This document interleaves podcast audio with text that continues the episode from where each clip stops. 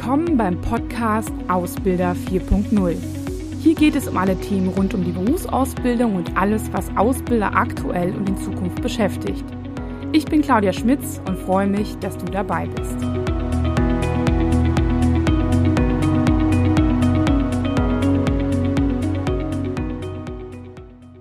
Ja, herzlich willkommen. Heute ähm, auch wieder zugegeben eine etwas provokantere Frage. Und zwar möchte ich heute mal darüber sprechen, was macht eigentlich einen guten Ausbilder aus?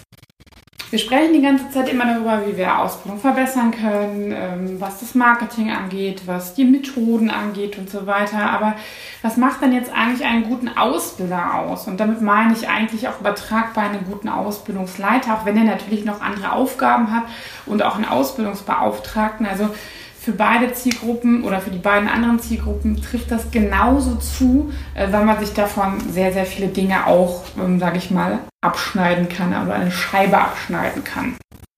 Ähm, ja, was macht jetzt einen guten Ausbilder aus? Ähm, das ist natürlich eine sehr individuelle Meinung, aber ich, ähm, wir haben ja viele viel Kontakt in, mit verschiedenen Azubis, ähm, die auch sehr, sehr offen mit uns über ihre Ausbilder sprechen und uns auch manchmal ihre wie soll man sagen, ihre Sorgen so mitteilen.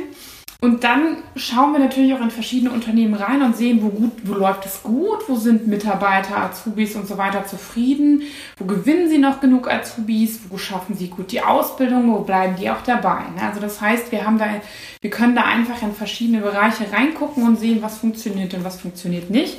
Und darauf fußt auch jetzt meine Einschätzung, was eigentlich einen guten Ausbilder ausmacht.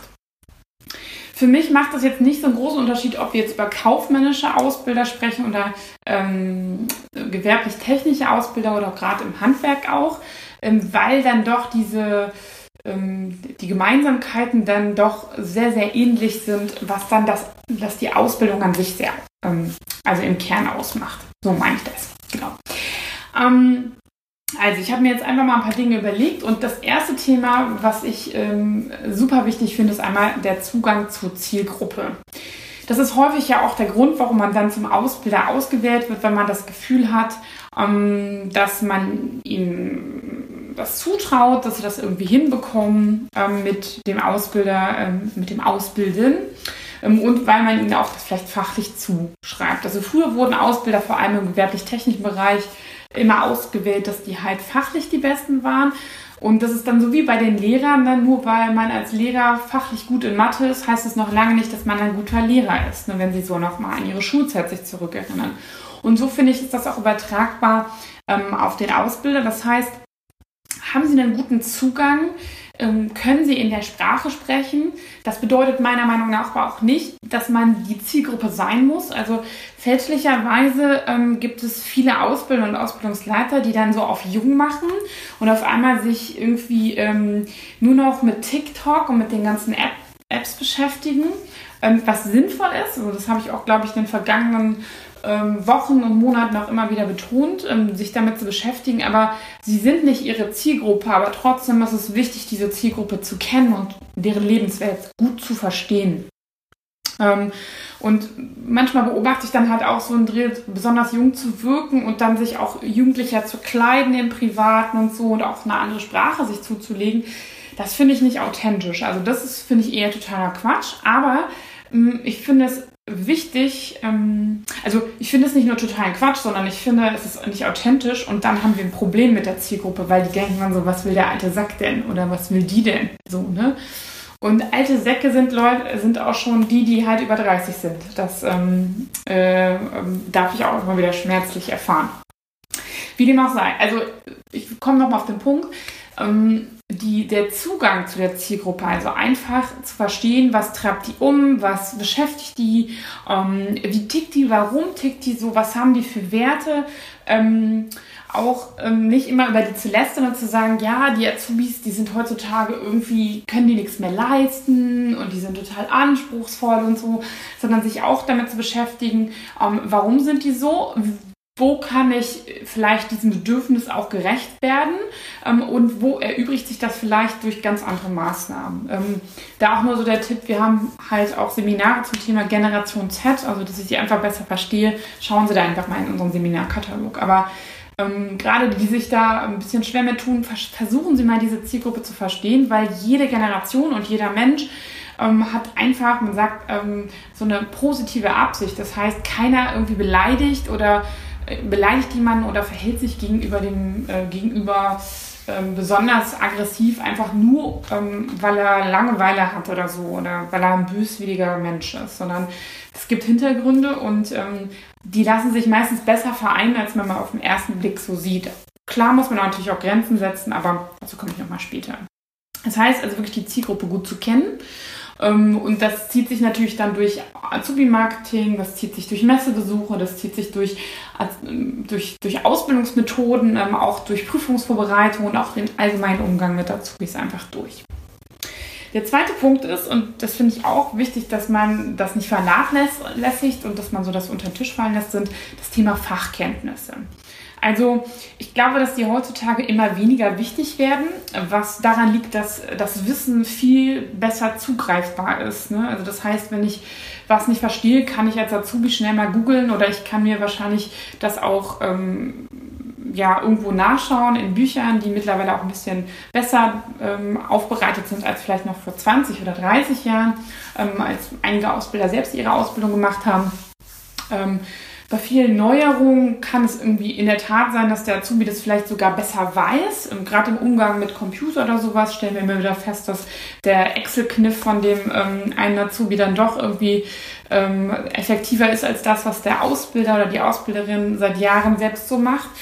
Ähm, also deswegen meine ich auch, dass das nicht mehr ganz so wichtig ist. Aber ähm, was ich schon wichtig finde, ist, dass man sich dort auch up-to-date hält. Ne? Also sei es der Umgang mit, mit Programmen und Software, die ich im Arbeitsalltag benötige und die auch die Azubis später benötigen.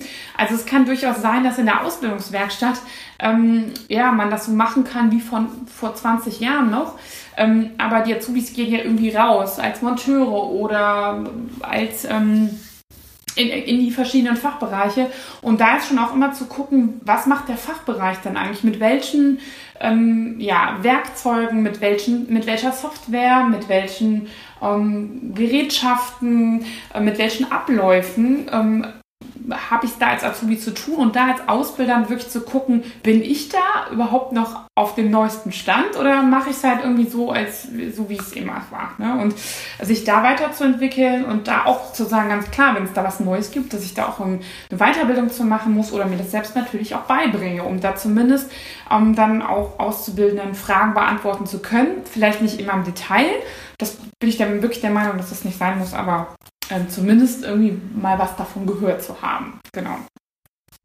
Dann der nächste Punkt ist, und das schließt das ein bisschen an, ist die ständige Optimierung und Weiterentwicklung. Also ich finde A, dass die als Ausbilder die, die Aufgabe haben, die internen Prozesse, die sie steuern, immer wieder zu optimieren und zu gucken, ist das, wie wir das hier festgelegt haben an Regeln und Abläufen, ist das überhaupt noch sinnvoll? Oder passen wir das aufgrund von neuen Regelungen irgendwie an? Warum machen wir das eigentlich? Also wirklich zu sagen, ähm, ist das noch effektiv oder nur, weil wir es immer schon so gemacht haben? Zum Beispiel Arbeitsbeginn oder zum Beispiel, was die im ersten, zweiten und dritten Lehrjahr machen oder wie die Abläufe sind oder in welche Abteilungen sie kommen oder so. Also ähm, mit was sie lernen, welche Bücher sie. Also wirklich mal auf der grünen Wiese gedacht, ist das alles ähm, sinnvoll, so wie wir es machen? Und das sich immer wieder ständig zu fragen. So, ne? ähm, und auch mal bereit zu sein, nur wenn man etwas lieb gewonnen hat, beispielsweise ein Lehrbuch oder ähm, eine gewisse Software oder auch einen Ablauf, dass man den auch loslassen muss. Ne? So. Und das bedeutet automatisch natürlich auch Ausbildungsmethoden zu hinterfragen, also wie ich Dinge beibringe. Ähm, das hat natürlich auch was mit der Generation Z zu tun, wie die lernen oder gibt es vielleicht auch mittlerweile Möglichkeiten, das etwas einfacher zu gestalten. Es gibt genug Plattformen mittlerweile, wo ich super Prüfungsvorbereitung machen kann, wo ich selbst gar nicht mehr mich vorne hinstellen muss und denen das beibringen muss, sondern die können sich das Grundwissen damit nochmal wirklich auffrischen und bei Fragen stehe ich dann zur Verfügung. Das heißt, ich habe auch eine ganz andere Rolle. Und das bedeutet wirklich nicht nur so, sag ich mal, Prozesse und Methoden, sondern das bedeutet auch, dass ich mich weiterentwickeln muss und dass ich auch sagen muss, naja, vielleicht war ich bis jetzt noch nicht so digital oder ähm, diese Themen, diesen Fachbereich, den, da kannte ich mich auch schon in meiner Ausbildung nicht so gut aus und das fand ich immer doof. Controlling oder keine Ahnung was, ne, ähm, ähm, fachspezifisch, ähm, dass ich mich trotzdem da ähm, mal reinschnupper und vielleicht mal selbst in die Fachabteilung gehe und sage, hey, was macht ihr denn da eigentlich so? Ne? Ähm, mich da auch mal, mal selbst schulen lasse und auch freiwillig eine Weiterbildung mache und sage, okay, ich gucke mal. Ne? Das heißt ja nicht immer, dass man wochenlange Lehrgänge machen muss oder so. Ne? Ja, dann noch ein ganz wichtiges Thema und ich glaube, dass das merken die Azubis so am konkretesten, wie gehen sie mit schwierigen Situationen, Konfliktsituationen, aber auch allen möglichen Situationen um. Also psychische Erkrankungen haben wir immer mehr, ähm, wie gehe ich damit um, äh, wie gehe ich mit Mobbing um, wie gehe ich auch mit Konflikten um, wie gehe ich mit Widerworten um, wie gehe ich mit Fehlern um, auch mit Misserfolgen. Ähm, also zum einen finde ich es da mal so die Regel, ähm, es gibt halt auch so Ausbilder, die sind so ähm, die sind super nett einfach. Und deswegen sind sie, glaube ich, auch Ausbilder geworden und wollen auch eigentlich nur der Jugend so ein bisschen helfen. Und die sind dann noch sehr jung und deswegen werden die auch immer gut in den Beurteilungsbögen bewertet. Aber am Ende, naja, hilft denen das dann wirklich nichts. Das heißt, auch zu sagen, wo gibt es Grenzen? Ähm, wenn ich dort die Grenze setze, gilt das auch für andere. Wenn ich die Grenze locker, was bedeutet das dann für die anderen? Ne? Das muss ja automatisch auch für andere gelten. Ähm, wie kann ich individuelle Lösungen finden, ohne dass ich halt quasi jedem eine Extrawurst schmiere, sage ich mal so, oder baue? Extrawurst schmiere, wahrscheinlich, genau heißt das. Mm. Also wo setze ich halt Grenzen und wo bin ich vielleicht auch mal ein bisschen bereit zu lockern? Und gerade bei diesen schwierigen Fällen, wenn ich irgendwie das Gefühl habe, hm, da weiß ich gar nicht, wie ich das machen soll, auch offen zu sein und zu sagen, na ja, dann frage ich mal zum Beispiel meinen Vorgesetzten oder ich hole mir Hilfe. Also gerade bei diesen psychischen Erkrankungen, ähm, da muss, muss man sich externe Unterstützung holen. Ne? Also ob es dann mit dem Therapeuten des Azubis ist oder, sag ich mal, mit der Caritas, ähm, die kann man unterstützen da auch immer ganz gut. Also bieten wir Ansprechpartner Unterstützung. Das ist ja auch was, was man nicht offen eigentlich gerne zugibt, dass es überhaupt Mobbing oder solche Situationen psychischer Erkrankungen in Unternehmen gibt. Ne? Das ist aktuell noch ein sehr totgeschwiegenes Thema. Das heißt, ähm, ein Azubi, der mitbekommt, ah, mir wird halt sozialpädagogisch über meine Ausbildung hinaus irgendwie geholfen, ohne dass ich quasi besonders ähm, verhätschelt werde oder sowas, der ist natürlich auch ganz happy. Ne? Und ähm, nur weil ich mal einen Fehler gemacht habe, heißt das nicht, dass es direkt ähm, für mich das Ende bedeutet. Auf der anderen Seite ähm, ähm ist es aber auch ganz klar, dass ich das nicht nochmal machen soll. Ne? Also ähm, gerade die jungen Menschen habe ich auch immer so das Gefühl, die, die sehnen sich so nach Struktur. Das heißt, ähm, wirklich auch klare Rahmenbedingungen zu setzen, weil sie das manchmal von zu Hause nicht kennen und auch sich in so einer wirklich sehr verändernden Welt, glaube ich, finden wir das alle ganz gut, wenn irgendwie so ein bisschen Klarheit gibt. Und ähm, genau diese Situation auch für sich ganz klar zu haben, bedeutet auch, dass ich innerlich sehr gefasst sein muss. Ähm, nicht selten gibt es mittlerweile auch für Ausbilder so Coachings, ne, wo ich einfach sage, okay, wie gehe ich denn mit diesen Situationen um? Habe ich das richtig formuliert? Ähm, ist meine Kommunikation an dieser Stelle auch sinnvoll? Oder ist es halt, naja, irgendwie ähm, naja, es ist irgendwie so äh, wischiwaschi und ich mach's mal so. Und eigentlich möchte ich auch nicht, dass der Azubi mich nicht mag. Ne? Also das, so geht's vielen Ausbildern auch, dass sie eigentlich keinen Streit mit dem Azubi haben wollen und deswegen das dann so unter den Tisch fallen lassen. Also das heißt, solche Situationen auch mal aushalten zu können. Ne? Und dann auch bereit zu sein, ähm, zu sagen, okay, ich entwickle mich weiter und ich ja, suche mir vielleicht auch jemanden, der mich mal in dieser persönlichen Weiterentwicklung begleitet. Ne? Ähm, Genau, das ist bei, bei Führungskräften ist das voll, vollkommen normal, dass jeder ein Coaching macht und dass man Seminare besucht und dass man sich weiterentwickelt und so weiter, gerade in diesem zwischenmenschlichen Bereich. Aber bei Ausbildern ist das immer so, ach, brauche ich nicht. Ne? Und seien Sie da auch ähm, ja, ähm, selbstbewusst und fordern Sie das für sich auch ein. Ne? Also das ist auch nochmal so ein guter Tipp. Ähm, Darüber hinaus, ähm, ich finde noch ein weiterer Punkt, und das schließt auch nochmal so den letzten Punkt an, ähm, also kämpfen sie da für sich. Ich finde, dass äh, Ausbilder auch noch einen weiteren Aspekt haben, ähm, wenn ich so an die guten Ausbilder denke. Und zwar, die sind Multiplikator für die Ausbildung. Also einmal innerhalb des Unternehmens. Das heißt, die, ähm, da weiß man einfach, das ist der Ausbilder oder Ausbildungsleiter für diesen Bereich. Ähm, das ist, oder der, das ist der Ausbildungsbeauftragte in unserem Fachbereich, der sich um die Azubis kümmert.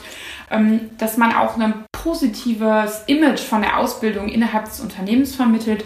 Nicht einfach nur so, ja, die Azubis bekommen eine Extrawurst, sondern dass es wirklich auch dass man deutlich macht, das ist der Nachwuchs, das ist das, worauf wir unser Unternehmen bauen und das irgendwie so nach innen, aber auch nach außen darstellen. Also wie treten Sie nach außen, zum Beispiel auf Messen oder auf der Webseite auf? Grinsen Sie da blöd in die Kamera und oder lächeln noch nicht mal mehr oder sind Sie da offen und vielleicht sogar ein bisschen charismatisch? Ähm, denn was ich auch häufig erlebe, ist, die Unternehmen, die weniger Probleme mit dem Thema ähm, Recruiting haben, haben häufig auch eine äh, Person oder mehrere Personen, also Ausbilder und Ausbildungsleiter, die nach außen auftreten und die häufig ähm, ja ansprechbar sind und die zum einen charismatisch nach außen auftreten, aber die auch ja, die einfach so ein, ähm, so ein, so ein Image verkörpern, so, ne? so ähm, die, die, die quasi mit ihrem Gesicht für, die, für das Unternehmen da stehen und für Werte, die das Unternehmen verkörpert, aber auch für eine gewisse Offenheit, die man natürlich einfach durch auch beispielsweise ein Lächeln in die Kamera gut äh, repräsentieren kann. Und bei Ausbildern, bei denen das nicht so ist, die halt vielleicht noch nicht mal mehr ein Bild von sich auf der Webseite haben oder halt dann da auch sehr, sehr streng gucken, da habe ich häufig das Gefühl, dass natürlich nicht so einladend für Eltern und für äh, Schüler ist, äh, bis hin zu, dass man, ja, dass man sich auch fragt, okay, wie wird denn da Ausbildung gehandhabt? So, ne? Ähm, sind das nette Menschen oder ist das eher so ein Drill? Ne? Also das verkörpern sie natürlich auch nach außen. Und ähm, nicht selten ist es auch so, dass Ausbilder und Ausbildungsleiter dann wirklich auch in andere Unternehmen gehen und dort auch ihre Patentrezepte oder Best Practices, so nennt man es ja, weitergeben und sich auch austauschen. Also sind sie mit anderen Ausbildern im Austausch oder kochen sie ihr eigenes Süppchen so? Ne? Das finde ich gehört auch zum Multiplikator dazu, sich ja auch vielleicht mit anderen Unternehmen bei verschiedenen gemeinsamen Themen zusammenzuschließen und gemeinsame Ideen zu spinnen und manchmal auch ähm, ja, damit gemeinsam Budget zu generieren.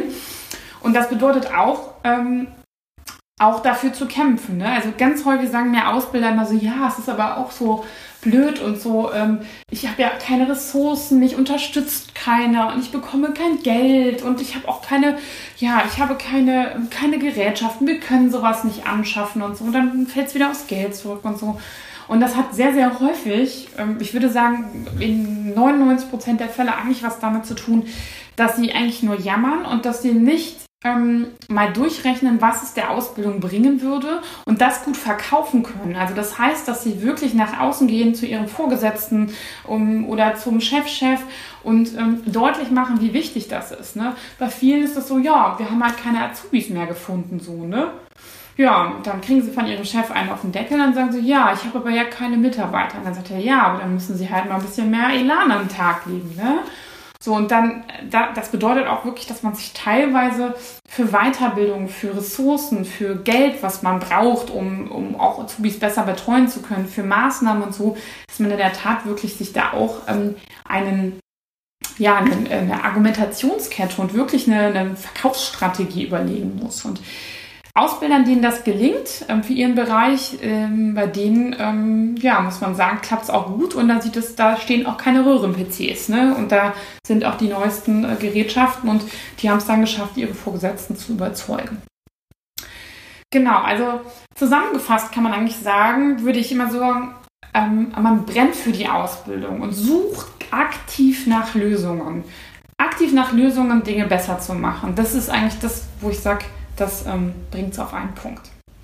Ich hoffe, für Sie war etwas dabei, wo Sie vielleicht auch nochmal drüber nachdenken können, wie Sie das eine oder andere nochmal verbessern können. Und ähm, wenn Sie Fragen haben oder auch vielleicht sogar anderer Meinung sind, dann kommen Sie gerne auf mich zu. Ähm, ich freue mich, wenn Sie mir eine E-Mail schreiben oder mich anderweitig kontaktieren. Und ähm, ja, ich wünsche Ihnen viel Spaß beim Umsetzen und vielleicht auch beim Abgleich. Und ähm, sagt bis zum nächsten Mal. Machen Sie es gut. Bis bald. Tschüss.